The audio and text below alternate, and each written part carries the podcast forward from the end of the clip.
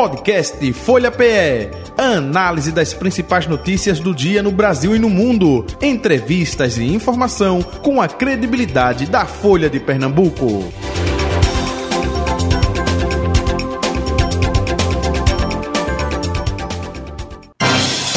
Folha Política. Segunda-feira, dia 7 de agosto de 2023, Folha Política, que recebe aqui na bancada da Folha FM o deputado federal Mendonça Filho, do União Brasil, com a gente a partir de agora. Deputado, muito bom dia, prazer revê-lo, seja bem-vindo, tudo bem? Bom dia, Jota, bom dia, ouvintes, prazer meu estar aqui com vocês na manhã dessa segunda-feira. Recíproca é verdadeira, também na bancada Patrícia Breda, âncora da tarde da Rádio Folha FM. Patrícia, bom dia. Bom dia, Jota Batista. Bom dia, internautas, ouvintes da Folha FM, da 102,1 FM. Bom dia, deputado.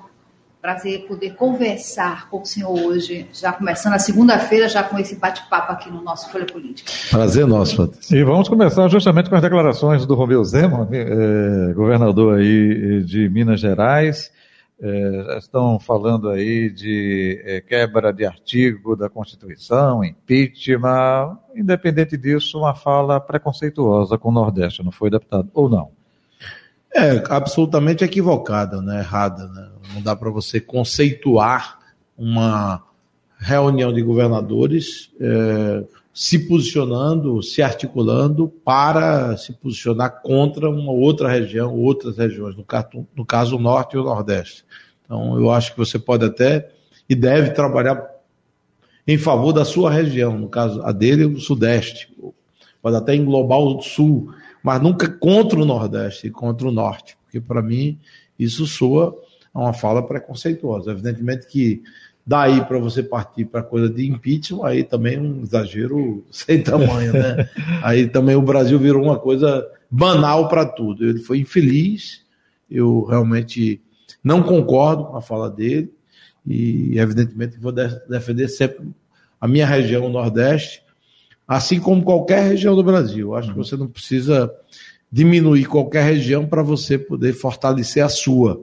Então, essa é a minha posição com relação às declarações do atual governador de Minas, Romeu Zema. O deputado Mendonça Filho, até aproveitando, me permita, eh, Patrícia, é, o vácuo deixado aí por o ex-presidente Jair Bolsonaro, inelegível, enfim, é, é um pouco disso, todo mundo quer tentar preencher o espaço e tentar preencher da forma que o Bolsonaro preenchia, com aquele é, jeito dele, às vezes até falácia, é, é um pouco disso ou pode ter sido também um momento infeliz aí do Romeu Zema, hein? Eu acho que é muito mais um momento infeliz, né? Ele não é uma pessoa, assim, despreparada. Ele é um cara que se elegeu governador de um estado relevante, Minas. Uhum. É um estado que também é síntese do Brasil, porque é, Minas é, reúne é, as características de um estado do Sudeste e, ao mesmo tempo, Minas Gerais sempre foi um estado plural a nível nacional, bem amplo, bem representativo ele tem uma vida é, antes da política no campo empresarial, sempre teve um, um grande espaço uhum, nesse uhum. campo empresarial e depois migrou para a política com relativo sucesso. É um governador reconhecidamente competente, tem feito um bom trabalho no, no estado de Minas, mas ele foi, como eu disse, infeliz nas declarações que deu com relação ao Nordeste e ao norte do Brasil. Isso é irrefutável e incontestável. Uhum. Com relação ao espaço no campo da centro-direita, direita, eu acho que tem vários nomes que têm peso e têm possibilidade de, de ocupar é, esse, esse lado da política. Por né? exemplo, por exemplo. Por exemplo, o próprio Zema, não vou dizer que por conta da declaração uhum. que ele deu de forma infeliz ele está descartado, eu, eu incluiria, incluiria também Tarcísio Freitas, que é governador de São Paulo, incluiria Eduardo Leite, governador do Rio Grande do Sul, incluiria, incluiria também Ratinho Júnior, governador do Paraná. Então, e ainda, finalmente, o governador Ronaldo Caiado de Goiás. Então, você tem vários nomes que podem ocupar bem o espaço de. Eh, centro-direita, direita no Brasil, rivalizando com que ocupa hoje o, o PT. Uhum. Patrícia? É, é, não, deputado, é só ainda refletindo sobre essa questão, né, esse posicionamento é, do governador de Minas Gerais. É, e será que isso não vai trazer também para acirrar mais ainda esse clima de divisão aqui no Brasil? Porque a gente, o senhor falou do consórcio Nordeste, que foi criado no momento em que foi realmente necessário união de forças, não é, para lutar por pautas até é, antinegacionistas, a questão da principalmente a questão da vacinação, da Covid, aquela coisa toda, mas será que esse clima de acirramento, isso ainda permanece e não será acirrado mais ainda a partir dessa, dessa declaração? Não, não acredito. Eu acho que a declaração, como eu disse, foi infeliz, mas não acho que a gente possa, a partir dela, fazer disso um, um, um fator de é, é, agravamento da radical, radicalização existente no Brasil. Né? acho que até a maior polarização ela ocorreu na eleição. Hoje ela está muito mais aliviada, o clima é muito menos tenso do que era há oito meses atrás, um ano atrás. Então, eu acho que a gente vai caminhar numa direção de mais é, pacificação. O que ocorre, na verdade, é que no mundo como um todo, o mundo hoje ele é muito dividido, né, de, de entendimentos, de, de, de posicionamentos. Então, você, você tem, por exemplo, a questão das drogas no Brasil. Tem um debate aí presente. O STF querendo liberar é, o, consumo, é, sem tornar, como assim, é, uma prática ilícita, legal. Então, quer dizer, é lógico que boa parte da sociedade não concorda com isso. Né? Então, tem gente querendo liberar, liberalizar as drogas. Eu não concordo, eu pessoalmente. Acho que a maioria também não concorda é, o mundo hoje ele é muito mais polarizado do ponto de vista de posicionamento. Agora, não quer dizer que você vá radicalizar a partir de uma única declaração do governador que foi infeliz e que a gente reconhece como uma coisa inoportuna e, e indevida o que ele colocou. E ainda sobre essa questão das drogas, o senhor está propondo não é, uma consulta à população, um referendo. É isso, pode ser um referendo, pode ser até um plebiscito, que a gente tem dois mecanismos de consulta popular. O referendo referenda o texto da lei que lá está presente, que diz que é crime, embora um crime de baixa, como é que eu diria, é, de baixa repercussão. Ninguém é preso por fumar maconha, né? ou até consumir uma droga mais pesada. Ninguém pode ser preso. No máximo, a lei, inclusive, estabelece advertência. É, no máximo, serviço é, comunitário, a pena máxima que existe. Então, ninguém é, é detido, preso é, por conta disso. Mas também, se você liberar geral, onde é que você se abastece se você quer fumar, é, usar droga? É lógico, junto a um traficante. E o tráfico no Brasil é um dos problemas mais graves. Você vai aqui no centro do Recife, se você for em São Paulo, na Cracolândia, o mundo está dominado pelas drogas, infelizmente. E a gente vai ampliar esse problema. Zumbis, pessoas que começam na maconha, depois vão para drogas mais pesadas, daqui a pouco estão viciadas aí, e perdidas do ponto de vista de vida. Eu, eu sinceramente acho que a gente tem que ser muito cauteloso com relação a esse, essa matéria. E digo mais, para mim é um erro é, institucional do STF invadir uma área de competência do parlamento. Uhum. A lei foi votada pelo Congresso Nacional, estabeleceu uma regra. Pode mudar? Pode, mas quem pode mudar é o Congresso. Não é tornar aquela, aquele dispositivo legal inconstitucional. É, aquilo, para mim, é um grande equívoco por parte do Supremo. Aliás, a gente vive há algum tempo uma bagunça institucional, onde o Brasil tinha duas casas legislativas, Câmara e Senado. Agora, praticamente, nós temos três, porque o Supremo virou quase que um parlamento. Então, para mim, é uma disfunção constitucional de uma instituição séria. E aqui não vai nenhum de respeito aos ministros do Supremo, não. Tem muitos da, da, dos ministros que eu tenho uma relação pessoal de, de apreço, de, de, de relação até de, de admiração, mas não dá para a gente é, ficar calado diante de um quadro como esse. Quem quiser defender, por exemplo, a liberalização das drogas, que eu faça, que apresente um projeto de lei. Se o, se o, se o governo do PT quer liberar as drogas, que propõe, apresenta um projeto de lei para a Câmara, e aí a Câmara e o Senado vão votar. E não simplesmente você ir por meio de um mecanismo de suposta inconstitucionalidade que não existe, descriminalizar as drogas que farão com que, fará com que a gente tenha um, um quadro de ampliação do mercado consumidor. E quando você tem um mercado consumidor maior, evidentemente você vai alimentar como esse mercado? Traficantes, pessoas envolvidas com crimes gravíssimos como homicídio, e a gente sabe a repercussão que as drogas hoje produzem é, junto à sociedade brasileira. Tem mães aí com é, coração cortado e muitas vezes é, desesperada, querendo é, poder socorrer o seu filho, não pode, porque o filho está viciado e está no descaminho. O presidente do Senado, Rodrigo Pacheco, tem o mesmo pensamento que o senhor tem, né, com relação a esse protagonismo do Congresso Nacional e não do STF. O senhor disse agora há pouco é, uma bagunça institucional. Mas, em muitos casos, não é por falta é, justamente de ação do Congresso, que é acionado o STF e ele tem que decidir porque o Congresso pode protelar a lei ou não, votar ou não, mas quando chega no STF, ele não tem que decidir o sim ou não? Sim, mas ele não pode decidir invadindo a competência da Câmara do Congresso Nacional. Mesmo provocado por um partido, Mesmo por alguém. Por qualquer. Por... Essa não é uma matéria da minha responsabilidade, da minha competência. Não é uma matéria que julga constitucionalidade e inconstitucionalidade. Por exemplo, qual é a inconstitucionalidade de uma lei que fixa é, um ato, eu digo, é, que é ilícito fumar maconha ou, ou consumir cocaína. Para mim não tem nenhuma inconstitucionalidade disso. Se o parlamento não puder elaborar leis nesse sentido, ele vai fazer o quê? É melhor fechar, né? entregar a chave ao Supremo e acabou. Então eu acho, sinceramente, que há um erro de é, é, divisão de responsabilidades institucionais e constitucionais. Eu estou falando isso reproduzindo o que ocorre na França, na Inglaterra, nos Estados Unidos, na Alemanha, qualquer país ocidental que tenha a natureza é, da divisão de poderes como nós aprendemos a, a, a, a conviver,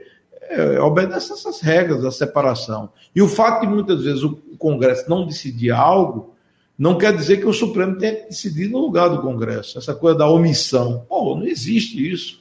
A não decisão também é uma decisão. A não decisão é uma posição política. E a pressão da sociedade fará com que possa ser reavaliado.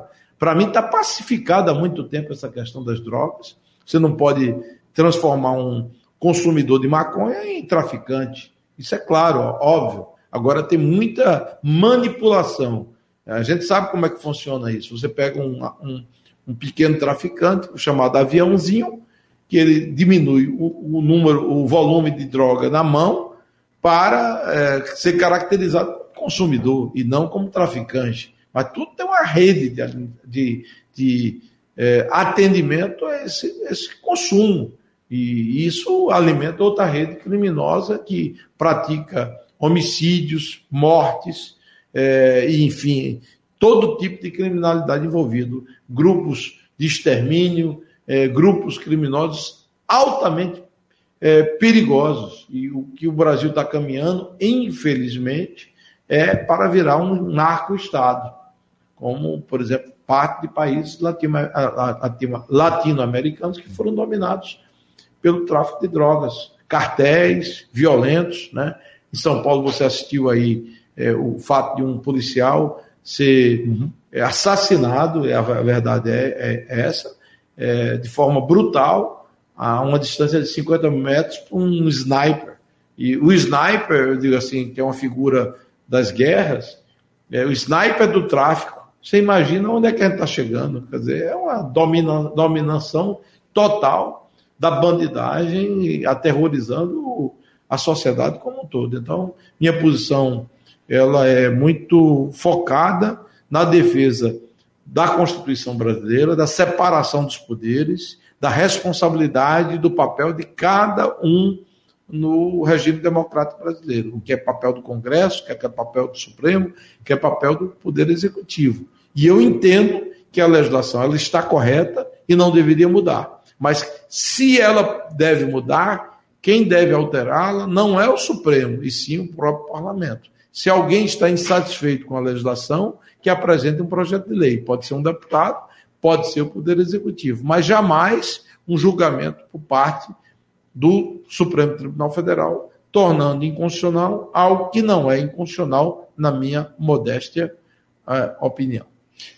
Pois não, é sobre o tema ainda. Só uma curiosidade minha, em relação à questão da utilização medicinal da cannabis, alguma coisa nesse não, da sua, sua apresentação? Não, é, aí... é outro campo, aí isso não tem, vamos assim, nenhuma, nenhum impedimento. Então, se você tem é, uma comprovação científica de que é, o car carbadinol, como é, o, o do derival, canabidiol, que é o derivado é, é, e o elemento é, químico extraído da, da folha é, pode ser utilizado em tratamentos contra dor, contra outros tratamentos de câncer, etc. Então, nada contra. Eu não me oponho a isso, a ciência, e, e, e acho que é, um, é uma discussão paralela, que mais uma vez tem que ser feita pelo legislativo e não pelo judiciário.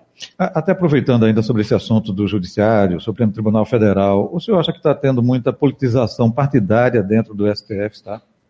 Eu acho que o papel de qualquer Supremo, de qualquer é, instituição como o judiciário, ela tem que ser equidistante da política. Né? Eu sei que é, em algum momento houve uma necessidade de uma, de uma participação é, mais incisiva, mas isso tem que ser no, no campo estritamente jurídico e não no campo político. O ministro Supremo não pode ser político. Né? É, o cargo já é apolítico por natureza. Então, a, a postura, a atuação, ela tem que ser a mais equilibrada possível, focando o que está escrito na Constituição e na legislação, e não simplesmente uma posição que, que pode ser, como é que eu posso dizer, é, interpretada de diversa maneira. O presidente Lula indicou o Zanin, né, já assumiu a semana passada, é, setembro, acho que Rosa Weber deixa o cargo, vai indicar mais um. É, há uma tendência de é, pender para a esquerda ou não necessariamente? Não sei, Jota. É evidente que um governo de esquerda ele vai tender a ter pessoas mais próximas. Embora, no caso do Zanin, Zanin é, dizem que ele não é um cara tão, tão à esquerda, assim, do, do ponto de vista de costumes. Dizem até que é um cara mais conservador, um católico, fervoroso, etc. Mas é, o, como ele vai se, se comportar é, como ministro Supremo, a gente só vai começar a, a, a, avaliar à medida que ele possa dar os seus votos, se posicionar a partir dos julgamentos que ele deve apreciar como ministro do Supremo Tribunal Federal. Mendonça Filho, deputado federal, aproveitando, eh, esta semana eh, vai acontecer o que com relação a pautas lá na Câmara Federal? É, se fala muito da PL da fake news, né? É, é, como é que está justamente sendo trabalhado isso, hein? Bom, é muita especulação sobre a hipótese ou a possibilidade de entrar em pauta e discussão o PL das fake news, que muitos classificam a versão original como PL da censura, e eu acho que é uma interferência indevida na liberdade de expressão das pessoas nas redes sociais, nas mídias sociais. É, tenho até um projeto, uma proposta alternativa àquela que foi apresentada no relatório do deputado Orlando Silva, uhum. é, muito menos intervencionista. Eu, eu abomino qualquer postura de querer controlar as redes sociais por meio de uma autoridade vinculada ao Poder Executivo. Para mim, isso é uma coisa trágica e absurda do ponto de vista democrático.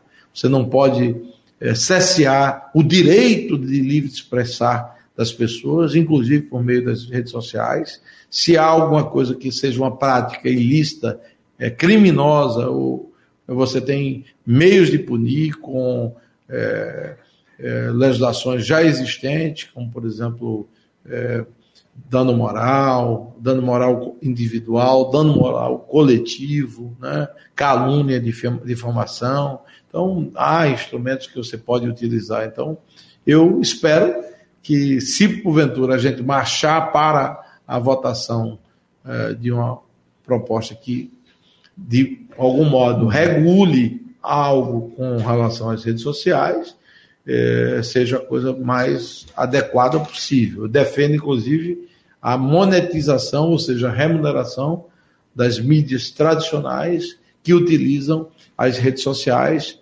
dentro de um espaço de liberdade de livre negociação. Folha de Pernambuco, Folha de São Paulo, o Globo, é, tem reproduções é, que podem ser monetizadas nas redes sociais, que elas possam é, pactuar com as plataformas esse tipo de relacionamento comercial uhum. envolvendo empresas, como ocorre na maioria dos países do mundo. Ainda me permita, é, Patrícia, é sobre Sim. o assunto, é porque muita gente faz confusão de liberdade de expressão com incentivo à criminalização. Né? É, é uma coisa é você é, é, é, expor o seu pensamento, outra coisa é você incentivar justamente, e é muito tênue isso, né? É, semana passada a gente teve a prisão de é, um empresário lá no norte do país que disse que ia dar um tiro no presidente Lula. Não é o fato de Lula, esquerda ou, ou enfim, mas a uma autoridade constituída do país, é, seja é, Lula, porque é presidente, mas seja um governador, seja um deputado federal, enfim, é, é por conta da liberdade de expressão ou incentivo à questão da violência e de crime. Até aproveitando, o senhor foi xingado em aeroporto, não é? quase que às vezes, de fato, a, a militância querendo literalmente bater no senhor. Então, não é muito tênue isso, não, deputado Mendonça Filho? É tênue e a gente tem que adotar o remédio adequado, que é, é a legislação existente. Né? Eu sempre convivi com um contraditório, muitas vezes fui agredido pessoalmente, familiarmente, quase que fisicamente, em universidades, em espaços públicos. É, inclusive, esse episódio do aeroporto, que eu fui cercado por pelo menos uns 20 petistas, tem, deve ter o um vídeo aí circulando, deve estar perdido na internet em algum lugar, mas eu nunca também apelei para uma coisa fora do, do, como é que eu diria, dos limites da legalidade. Né? Eu nunca quis aqui é, fazer disso um cavalo de batalha. Então, eu acho só interessante uma coisa, porque é, no passado só quem era vítima disso era quem compunha um espaço de atuação de centro centro-direita, né? É, tive até uma irmã num show aqui, no festival de, é, de música, é, Festival Nívia, lá no Parque Dom Lidu, que eu estava com ela, com minha esposa, ela, um professor da Universidade Federal cuspiu na cara dela. Então você imagina o, o que é esse tipo de agressão e eu, é, como homem, como irmão, como uma pessoa que não tolera violência, ter que aguentar aquilo. Então, intolerância, meu amigo, foi o que eu vivi na minha vida toda, sendo é, muitas vezes é, tratado como uma pessoa é, que não merecia respeito e sempre merecendo respeito, porque eu sempre respeitei os meus mais ferrenhos adversários. Mas, infelizmente, boa parte da esquerda radical sempre praticou isso.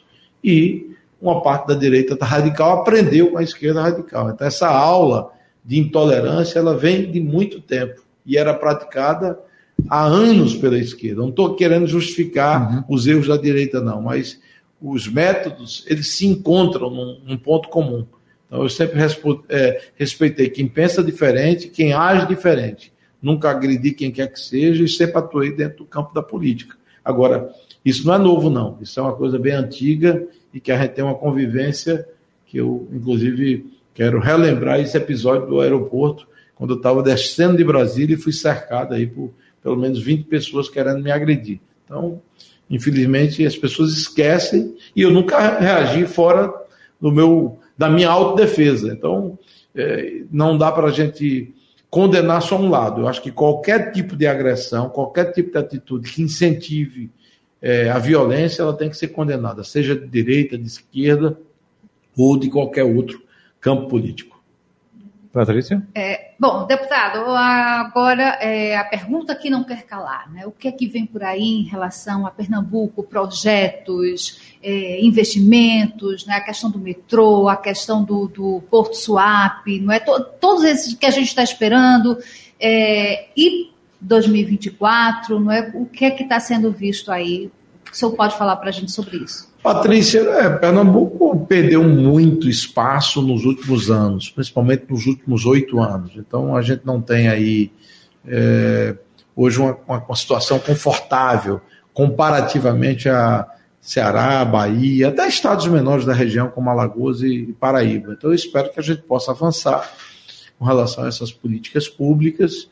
É, você citou o metrô, o metrô está tá sucateado há muito tempo né, foi abandonado literalmente, é uma pena lamento demais. Aliás, sistema de transporte público, até dizia, falava com um amigo meu, Luiz Carlos Vera Cruz, que é um, uma pessoa muito dedicada à área de transporte alternativo aqui no Recife, está sucateado. Né? Quer dizer, sistema de ônibus, a regulação da antiga MTU do Grande Recife. Então, o povo sofre demais. Tarifas elevadas com baixa qualidade na prestação de serviço. Então, a gente precisa ter uma tarifa compatível com a qualidade. E a regulação do Estado, ela se perdeu com o tempo, principalmente nos governos do PSB. Boa parte dos recursos do, do metrô foram sugados pelo sistema integrado aqui da capital e da região metropolitana do Recife. Então, precisa recompor isso. E eu acredito que Raquel Lira, nossa governadora, ela vai trabalhar de forma intensa e decisiva para a gente ter avanços é, nessa área. E, então, eu, essa é a minha expectativa, esse é o, o, o caminho. Suape, você mencionou. Suape é um porto que tem tudo para ser um dos mais importantes do Brasil. Perdeu espaço também. PECEM cresceu muito mais do que Suape. Então, a gente tem que dinamizar ainda mais é, o porto de Suape para que ele possa crescer e oferecer oportunidades logísticas para toda a região. Então, é o que eu espero, o que eu desejo, o que eu quero. E essa conexão com a Transnordestina, para mim, é vital para a gente ter ainda um fluxo de, de cargas mais importante do interior, do sertão, e do Piauí, do Maranhão, da Bahia, é, para aqui o Porto Pernambucano, que é uma joia pouco utilizada e que tem um potencial gigante. Semana passada, o Magno Martins estava lá em Brasília, até colocou o senhor ao vivo aqui eh, na primeira parte do Folha Política, até saiu uma pergunta sobre eh, Recife 2024. O senhor respondeu ah, assim, né, de forma rápida, porque a gente estava em cima da hora. Mendonça Filho está com o nome colocado aí para 2024, não necessariamente. Isso começa por uma construção dentro do próprio partido União Brasil, Mendonça? É, é lógico que a discussão ela envolve o União Brasil, qual, o partido que eu sou uhum. filiado e que eu tenho responsabilidade hoje direta uhum. e é, Sou já, presidente, inclusive, da municipal da capital. Já começou já essa é, conversa interna no não, União Brasil? Não, não, não, ainda não. A gente vai alongar um pouco o processo e também o, o espaço que eu ocupo, né? O, o, agrupamento que eu, que eu tenho, eu diria, relação direta, que é liderado pela governadora Raquel. Então, o diálogo ainda não foi iniciado, será aberto e a gente tem nomes assim, qualificados no nosso campo, como Priscila Krause, por exemplo, que deve participar desse debate. Então, dá tempo ao tempo, esperar a hora certa para discutir o futuro do Recife em 2024. Presidente municipal da União Brasil, né? mas depende da estadual? Depende... Não, não, a decisão é, é exclusivamente da municipal. Se for Mendonça Filho, é, escolhido é, pelo diretório municipal para ser candidato a prefeito do Recife 2024. Então a decisão municipal será da municipal e tem que ser respeitada. Essa é a regra do jogo. Patrícia? Não? Não. é, é, aproveitando, como é que o senhor é, vê esse campo da direita? E aí eu gostaria de fazer uma diferença entre direita e extrema-direita, porque antes se falava da direita, né? Direita no Brasil. Agora, é direita e extrema-direita. Tem a direita até para diferenciar a direita reflexiva. O senhor faz parte dessa direita reflexiva, do diálogo, enfim, posicionamento de direita, mas conversando com vários é, é, segmentos, né? E a gente tem a extrema-direita que não quer conversa, que quer justamente a, a, aquele é, formato que a gente viu ultimamente no Brasil. Né? Como o senhor vê aqui no Recife a construção de uma candidatura de direita? Eu acho que esse espaço tem que ser preenchido. Né? É, eu acho que você vai ter um candidato da extrema-direita, um candidato da direita, você vai ter a candidatura de esquerda de João Campos, você vai ter uma candidatura de esquerda também, provavelmente, pelo menos está se anunciando do PT, e podendo ter outros nomes. A, quem especule, por exemplo, a candidatura de Túlio é, é Gadelha. Uhum. E a possibilidade de ter uma candidatura do PSOL também. Então, o leque de, de, de candidaturas é bem amplo. Como a gente vai é, desdobrar é, essa equação, ainda está cedo. Mas é, as articulações estão incipientes. Logo, logo a gente vai ter chance de, de olharmos com mais é, cautela e calma o, a configuração e a formação dessa situação de uma forma mais geral uhum. e abrangente. Agora, a princípio, o senhor defende o quê? Múltiplas candidaturas nesse campo de direita? Não uma candidatura Múltiplas, só? eu acho que quanto mais candidaturas, melhor. Num quadro onde você tem uma, uma postulação de quem está no poder, do outro lado você sempre tem a necessidade de ter uma divisão. Ocorreu até um, um episódio que é bem conhecido, em 2000, quando Roberto Magalhães era prefeito do Recife e perdeu a reeleição ele, por muito pouco, não ganhou no primeiro turno e no segundo turno foi surpreendido com a vitória de João Paulo naquela ocasião. Então, eu acho que para você ter chance no campo da oposição, você precisa ter uma ampliação das alternativas colocadas. Agora. É, é, é, Batista, Vai, só que eu fui enganada aqui pelo meu controlador de tempo aqui, viu? Então, naquele ah. momento, você abriu um espaço para fazer a pergunta é, para o deputado e eu declinei, mas é mais ou menos seria por isso. E em relação a 2024, é, surgindo aí essa possibilidade né, do senhor retornar, vir para esse pleito aqui é, municipal o que é que o senhor é, vê como mais urgente, o mais necessário para a cidade do Recife agora? Por exemplo, a gestão, João Campos. O que é que está faltando? Como é que o senhor analisa? Ô, Patrícia, eu, eu, na verdade, eu preferia não fazer uma análise específica da gestão João Campos. Eu posso dizer o seguinte: Recife era uma das cidades mais importantes do Brasil.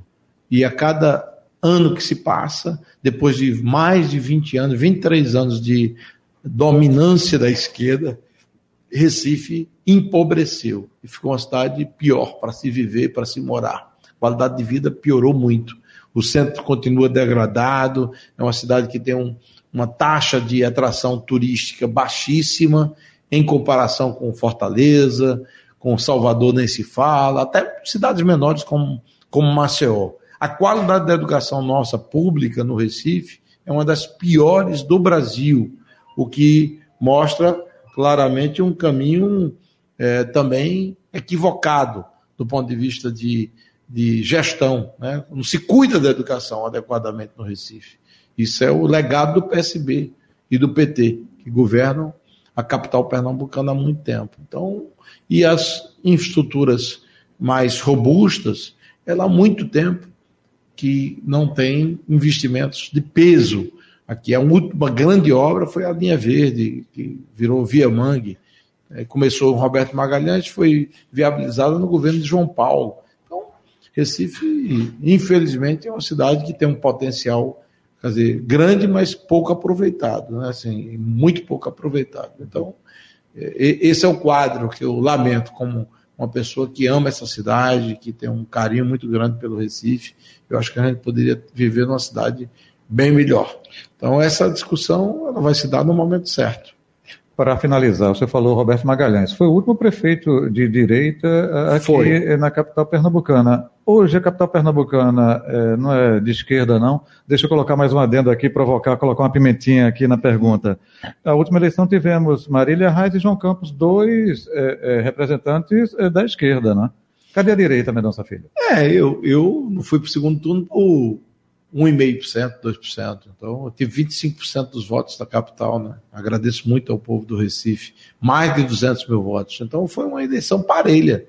É, praticamente um, um empate técnico entre João Campos, é, é, Marília Reis e eu. Então, foi uma eleição muito disputada. Por muito pouco a gente não teve um, um, um, um embate entre direita e esquerda. E se você olhar os resultados é, da direita no Recife nos, nas últimas eleições é muito forte. É detalhe, três, quatro pontos percentuais.